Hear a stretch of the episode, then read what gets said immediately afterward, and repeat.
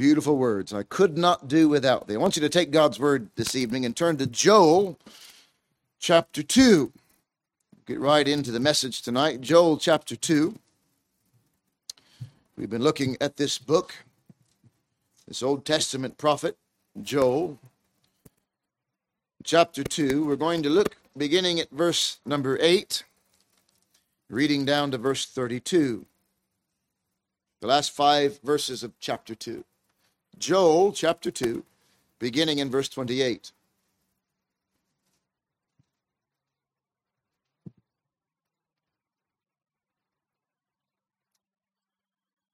And it shall come to pass afterward that I will pour out my spirit upon all flesh, and your sons and your daughters shall prophesy. Your old men shall dream dreams your young men shall see visions. And also upon the servants and upon the handmaids in those days will I pour out my spirit. And I will show wonders in the heavens and in the earth blood and fire, pillars of smoke. The sun shall be turned into darkness, and the moon into blood before the great and terrible day of the Lord come. And it shall come to pass that whosoever shall call on the name of the Lord shall be delivered. For in Mount Zion and in Jerusalem shall be deliverance, as the Lord hath said, and in the remnant whom the Lord shall call. Let's pray together one more time this evening as we look at these verses this evening. Father, we pray for help and know that the most precious book that we'll ever handle is this book that's in our hands. We thank thee that it is living, that it's powerful and sharper than any two edged sword. We pray that tonight thy word may speak to us and pierce us exactly where needed. We pray that thy spirit may come with great fullness and power tonight. For we ask it in Christ Jesus' name and for his sake. Amen. We've come to the end of this chapter. If you remember last Sunday evening, we talked about God restoring the years that the locusts have eaten. And what a precious truth in Christianity that it isn't just salvation that we're granted, but restoration also. There's no other faith on earth that can offer, can make such a claim that our sins could be washed away, that we could be made right with God, and have restored unto us the years that have been wasted. And boy, we've wasted some years, haven't we? I'm not going to ask you to raise your hand if you know you've wasted years because I know that we all know that. And right after Joel's exhortation and encouragement of how that is possible to have that restoration, we read these prophetic verses. And they're marvelous verses. It's amazing because Joel is writing of something that was to come. And we are reading of something that has already happened and has begun to happen and will one day culminate at the return of Christ. It's marvelous. Oftentimes, these prophets would write about something that they didn't know if they'd see it with their own eyes or not. And Joel, of course, saw to a certain extent some of what he prophesied of, but he also knew he was prophesying of something that was much farther ahead than he would probably ever see himself. It says there in verse number 28 it shall come to pass afterward. After what he had just been prophesying of, the coming invasion of, a, of an army, an oppressive army, and then the deliverance and restoration of Israel. Afterward, it shall come to pass that I will pour out my spirit upon all flesh. What a prophecy. Now, if you have read the Old Testament and have begun to acquaint yourself with the different stories of the Old Testament, you'll begin to realize and see that the Spirit of God would move upon men at certain times for certain seasons and for certain tasks. And often it was the prophets whom the Spirit of God would come upon, or at times some kings who the Spirit of God would move, and, and we'd find priests who were oftentimes the Spirit of God would move upon. But it was a rare occasion when the Spirit would move upon people in the Old Testament. And so, for the prophet to say, There's coming a time when the Spirit will be poured out on all flesh, that was quite a prophecy. We know what he means by some of the words that are to follow your sons and your daughters. Was it going to be limited to just male? Wasn't going to be limited to just the older, more mature adults? But all those who know the Lord Jesus Christ will come to see in just a moment. The Spirit of God will be poured out upon. Old men and young men as well, we find. Servants and handmaidens. So the outpouring of God's Spirit the indwelling of God's Spirit knows no class, no rankings, no caste system. But there was coming a day when the Spirit of God would be poured out upon all who would believe. Peter writes and preaches. It's recorded for us, we believe, by Luke in Acts chapter 2. Turn there with me. Of the fulfilling of this prophecy. In Acts chapter 2, when the day of Pentecost was fully come, they were all with one accord in one place, and suddenly there came a sound from heaven as of a rushing mighty wind, and it filled all the house where they were sitting. And there appeared unto them cloven tongues like as of fire, and it sat upon each of them. And they were all filled with the Holy Ghost. That's interesting expression. They were all filled with the Holy Ghost and began to speak with other tongues as the Spirit gave them utterance. And there were dwelling at Jerusalem Jews, devout men, out of every nation under heaven. Now, when this was noised abroad, the multitude came together and were confounded because that every man heard them speak in his own language. And They were all amazed and marveled, saying one to another, Behold, are not all these which speak Galileans? And how hear we every man in our own tongue, wherein we were born? Parthians and Medes and Elamites and the dwellers in Mesopotamia and in Judea and Cappadocia and Pontus and Asia, Phrygia and Pamphylia in Egypt, and in the parts of Libya about Cyrene and the strangers of Rome, Jews and proselytes, Cretes and Arabians, we do hear them speak in our tongues the wonderful works of God.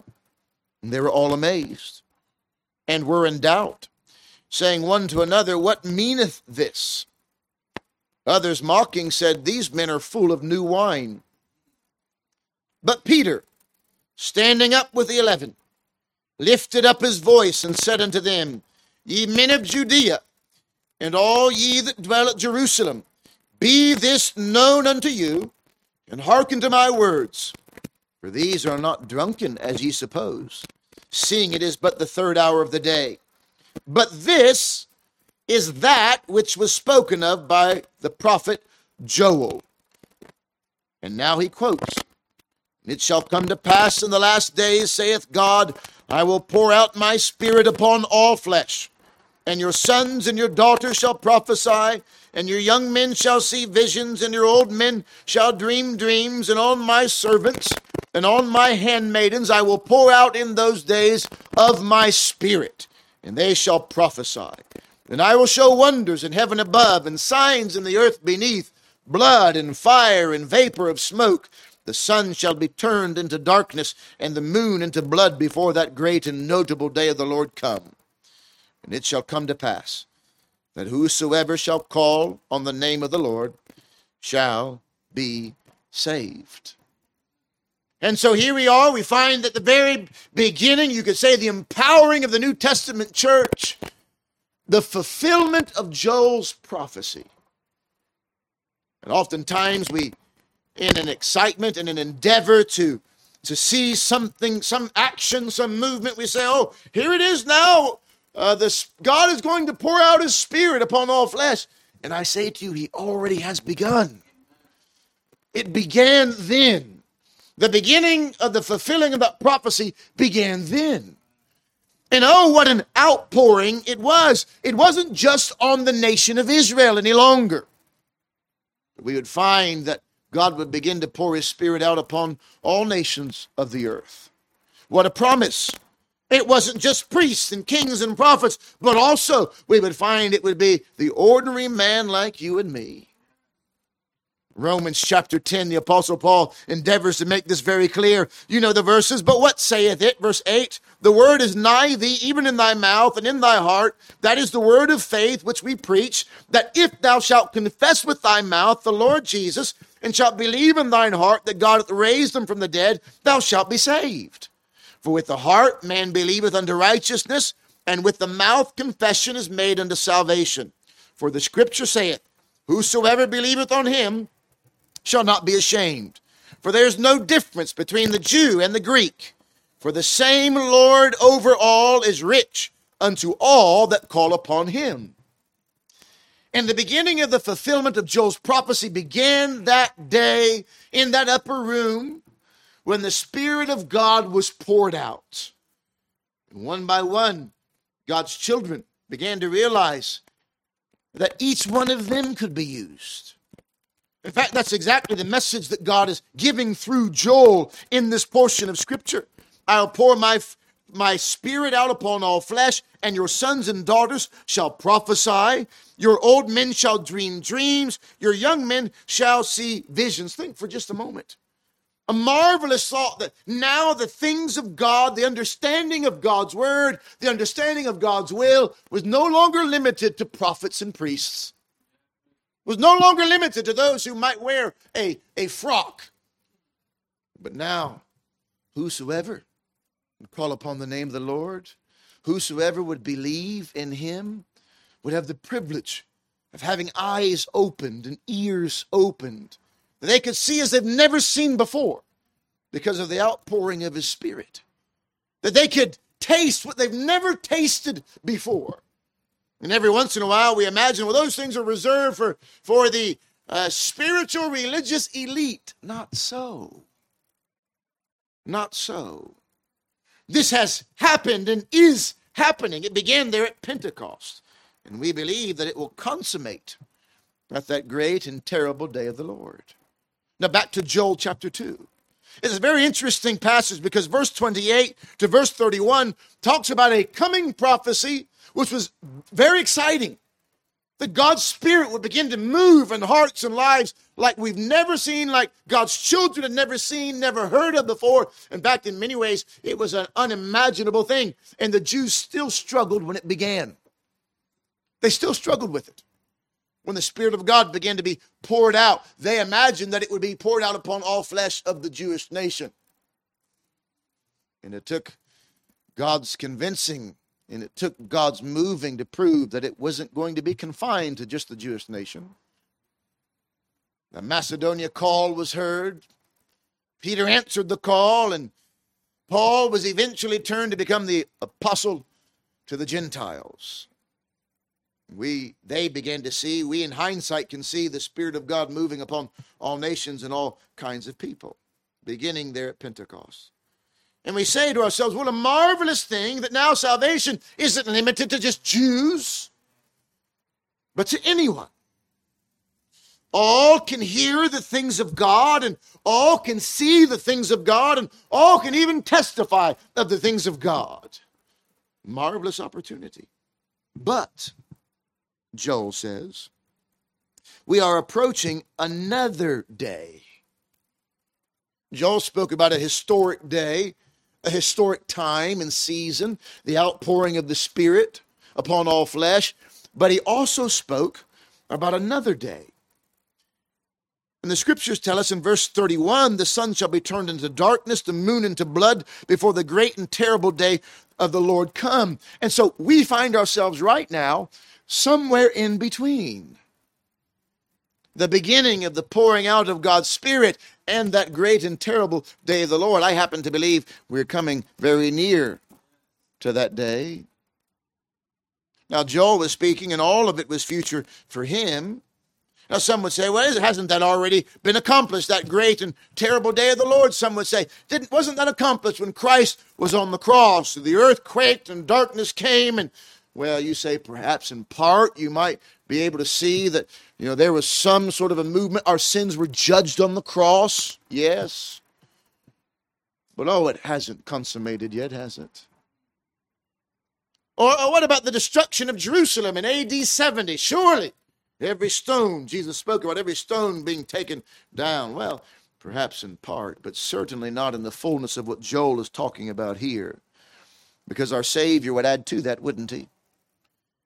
He'd begin to tell his followers what to look for as we approach the end of all things.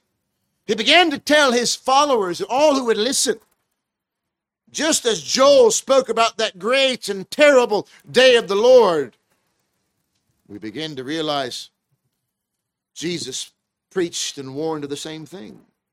I will show wonders. Look what our text says. After that a wonderful, exciting passage about the Spirit of God being poured out, then he says, I will show wonders in heavens and in the earth. And a list of things that I don't believe we've quite seen yet blood and fire and pillars of smoke. Well, we've seen to some degree around the world blood and, of course, fire and pillars of smoke to some degree. What about the sun turning into darkness and the moon into blood? Christ speaks about some of these things in Matthew, and Luke records it for us as well. But let me give you just a couple of the words the Lord Jesus gives in Matthew 24. In verse number three, the disciples were asking, asking, Tell us, what shall these things be? When shall these things be? And what shall be the sign of thy coming and of the end of the world? The Savior answered and said unto them, Take heed that no man deceive you, sir. For many shall come in my name, saying, I am Christ, and shall deceive many. And you shall hear of wars and rumors of wars. See that you be not troubled, for all these things must come to pass, but the end is not yet. For the nation shall rise against nation, and kingdom against kingdom, and there shall be famines and pestilences and earthquakes in divers places. All these are the beginning of sorrows. Again, Luke gives us a little bit more in Luke 21, eh, perhaps using different words, recording it for us. In Luke 21, in verse number 8, take heed that ye be not deceived, for many shall come in my name, saying, I am Christ, and the time draweth near. Go ye not therefore after them. But when ye shall hear of wars and commotions, be not terrified, for these things must first come to pass. But the end is not by and by. And then he said unto them, Nation shall rise against nation, and kingdom against kingdom, and great earthquakes shall be in divers places, and famines and pestilences, and fearful sights and great signs shall there be from heaven. But before all these they shall lay their hands on you and persecute you delivering you up to synagogues and into prisons, being brought before kings and rulers for my name's sake. You can read the New Testament and several other warnings given about the time as we approach that great and terrible day of the Lord. And so this, these last verses in Joel chapter 2 give us a hopeful expectation of an outpouring of God's Spirit and also a very sober warning a very serious warning about the things that are to come. I want you to think with me for just a moment the whole purpose of all of this. Why did Joel the prophet encourage us about the outpouring of his spirit? And then also warn us of that great and terrible day of the Lord and tell us that there were certain signs that would mark that great and terrible day of the Lord. I believe that the outpouring of God's Spirit was to equip God's people to do his work in what little time we have left. You say, but that outpouring of God's Spirit happened 2,000 years ago on the day of Pentecost, and thus it began. The, the Spirit of God was poured out, and the, the establishment of the church began, and we're coming nearer and nearer. How much closer must we be before the great and terrible day of the Lord come? How much nearer must we be now? And then that last verse is a verse that is filled with such hopefulness. In verse 32 of Joel chapter 2, and it shall come to pass that whosoever shall call on the name of the Lord shall be delivered. But let me say this whosoever shall not call upon the name of the Lord will not be delivered. One commentator said that the idea of calling upon the name of the Lord was understanding whose name you were calling on. It wasn't just a repetition of a name, but it was a calling upon the name of the Lord, knowing that He and He alone can deliver you. You say, well, Joel was writing about the deliverance from, from uh, an enemy nation. No, he's speaking about that great and terrible day of the Lord when every soul shall give an account before the judge of all the earth. I want you to think with me for just a moment in closing that if, if that great and terrible day of the Lord were to come very soon, you say, oh, there's a lot of events and all these sort of shuffling and things that need to happen first. And I think a lot of people try to try to buy themselves more time by imagining that, well, we, we, we've got some more time before that happens. And therefore they become less urgent, less intense about the Lord's work. They become so intellectual about it all you know, waiting for all the little details and that they've entirely missed the opportunity that lies at hand. Oh, yes, you see, but here we go. The sun shall be turned to darkness and the moon into blood. And there are many people counting, oh, there's a blood moon there, and maybe this is the blood. And all of these details, and I'm not saying it's bad to search and look. I enjoy that to a degree as well. But there's a reason the Spirit of God has been poured out upon all flesh. There's a reason that God gave His Spirit to all those who call upon the name of the Lord. That is so that something could be done before that great and terrible day of the Lord came. When you look at the New Testament, especially the early church in the book of Acts, the Spirit of God was poured out upon them, and they labored and moved in such miraculous outpourings and workings, outworkings of the Spirit within them to demonstrate and prove that the God that they served was the God of all the earth. They labored in such a way, were empowered in such a way so that nobody could ever argue, although they still did. Nobody could ever argue and say that this wasn't legitimate. And here we are today. The same Spirit of the living God lives in us. We, you know, well, we we uh, we think it's all going to happen, and and you know we're, we're just watching those moons and things, and and uh, we become so nerdy, pardon me, about all the alignment of things that we neglect the Spirit of God laboring within us. What could be done for the Lord if we understood that God has poured out His Spirit upon all those who would call upon His name?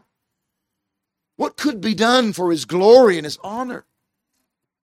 Now, I'm not saying we ought to just, you know, not have our eyes closed and we shouldn't, you know, worry about all that's happening in the world. I'm not saying that at all, but I am saying this. You've been given the Spirit of the living God. If you've been born again, you have been given the Spirit of the living God, not for you just to sit there and, and read article after article after article, but so that you might demonstrate who God is. That you might live a life that proves God is just as real today as he's ever been before. When Paul came to preach, he didn't come with, with uh, all the greatest words.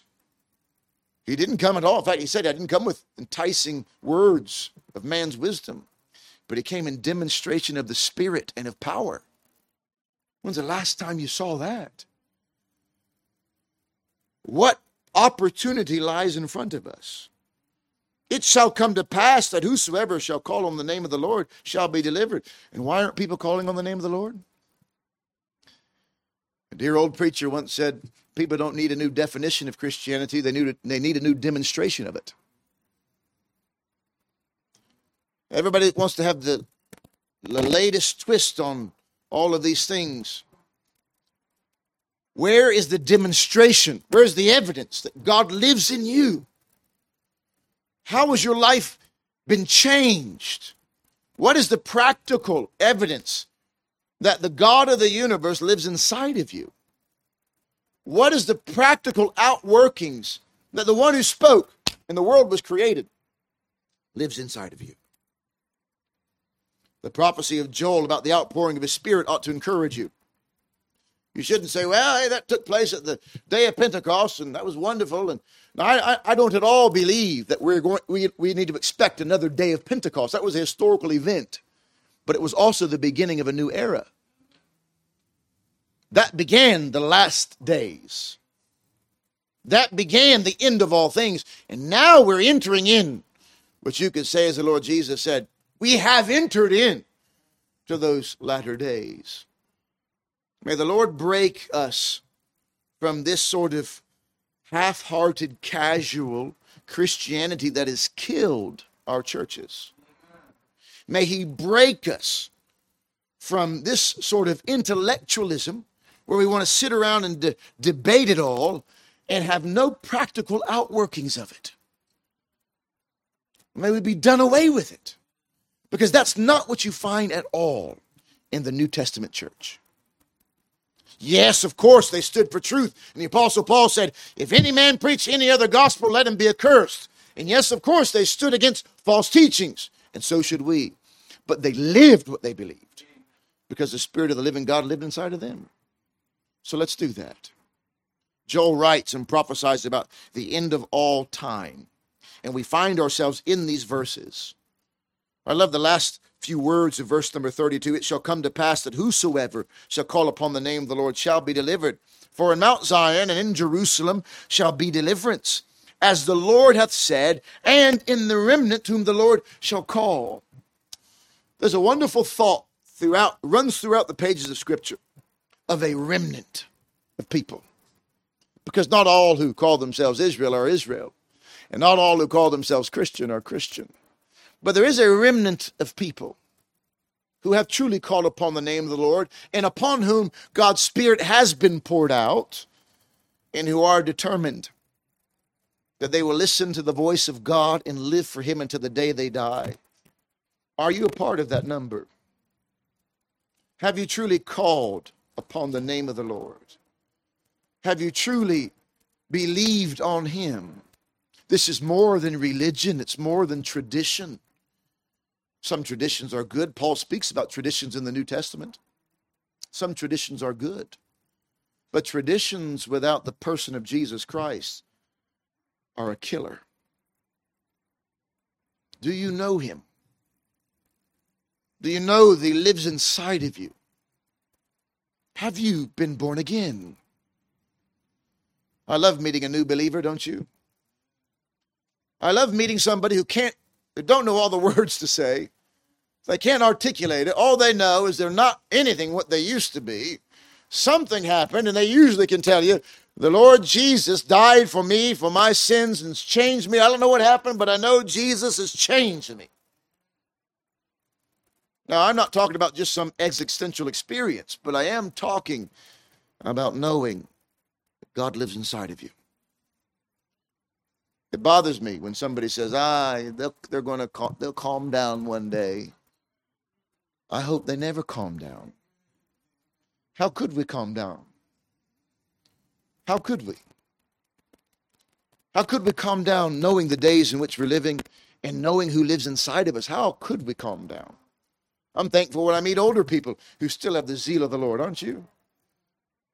That makes me know and understand that just because I get older doesn't mean I have to calm down. Time is short. We are approaching that great and terrible day of the Lord. And believe me, when that day comes, the whole world will know it. The whole world will know it. And it'll be too late. So let's make the most of what we have now. And God's Spirit has been promised to us if you've called upon his name. Do you know that he's with you? Is he leading you, guiding you, convicting you, empowering you? I can remember the first time I knew the Lord was helping me with something. I realized that God was interested in me. That God, out of all the people on the world, in all the of all the people in the whole earth, God was interested in little old me. Nobody. When I was growing up, I grew up in a mobile home. I was embarrassed. People would ask me where I lived, and I just I live out I just outside of town. Because I lived in a in a trailer park. We were called trailer park trash when I was growing up. And it was embarrassing to me. But to imagine that God would care about me and want to use me. No nobility, no good name. Because the fulfillment of that prophecy that he would pour out his spirit on all flesh, all kinds of people. And he would use all kinds of people to accomplish his work in his will. You say, I'm nobody special. Join the club. It's not about being special, it's about him being special. It's about his name. The Lord delights in using nobodies. Because if you think you're somebody, you oftentimes try to take his glory. He delights in using nobodies to prove who he is, to demonstrate his glory, his magnificence. That's why we have the 12 disciples, well, 11 of them if you exclude Judas, a bunch of ragamuffin fellas, fishermen, farmers, no formal education, fellas who speak before they should, put their foot in their mouth all the time, people with hot heads and tempers. I can remember when James and John said to Jesus, You want us to call down fire from heaven and burn this city up because they rejected you? Can you imagine? Jesus said, You know not what spirit you're of. No, no, no. Peter, they came to take his Lord, took his sword out, tried to chop the head off of that soldier. The Lord would use such men as this. And down through the ages until today, his Spirit is being poured out upon all kinds of people, all classes of people. I love it that, that somebody used to say, it's level ground at the foot of the cross. Do you recognize the opportunity that lies in front of us? And do you recognize the brevity of life, especially in this day? We are coming, approaching that great and terrible day of the Lord. May we yield ourselves afresh and anew to the Spirit of God say, Lord, use us. Use us. I believe it's just the beginning of how we could be used. I believe it's the beginning of sorrows, you could say, as the Lord Jesus said. You say, oh, well, you know, it's, it's bad. It's not, not so bad, but it's bad. It's getting worse. It's going to get worse. I spoke about it a moment ago at the, at the uh, members' meeting there, the stewardship meeting. The scriptures explain the last days to be like a woman in travail, a woman in birth pains. And those times of pain and pressure becoming more and more intense and more and more near to one another. And the closer we come to that great and terrible day of the Lord, that's what we can expect. Worldwide calamities and catastrophes and difficulties intensifying coming closer and closer, one right after the other, we can begin to see and discern. May the Lord use us, give us wisdom, give us passion and zeal to make the most of whatever we have left. Let's bow our heads in prayer. Let me say to you tonight if you're lost, it has come to pass that whosoever shall call upon the name of the Lord shall be delivered. It has come to pass. Now is that time. Call upon his name and be saved. Let's pray. Heavenly Father, we thank thee that thy Spirit has been poured out. And we pray that we might labor in the power and strength of that Holy Spirit. That we wouldn't do it in our strength, but we would recognize what great opportunity lies before us. May we cease from our own labors and enter into the rest that is found in the person of Jesus Christ. May we recognize that there is an empowering from above, an unction from above. And may that be what we desire as we seek to live and labor for Thee. We pray that in these days, this time that has come to pass, that there would be many who would be saved, many who would call out upon the name of the Lord.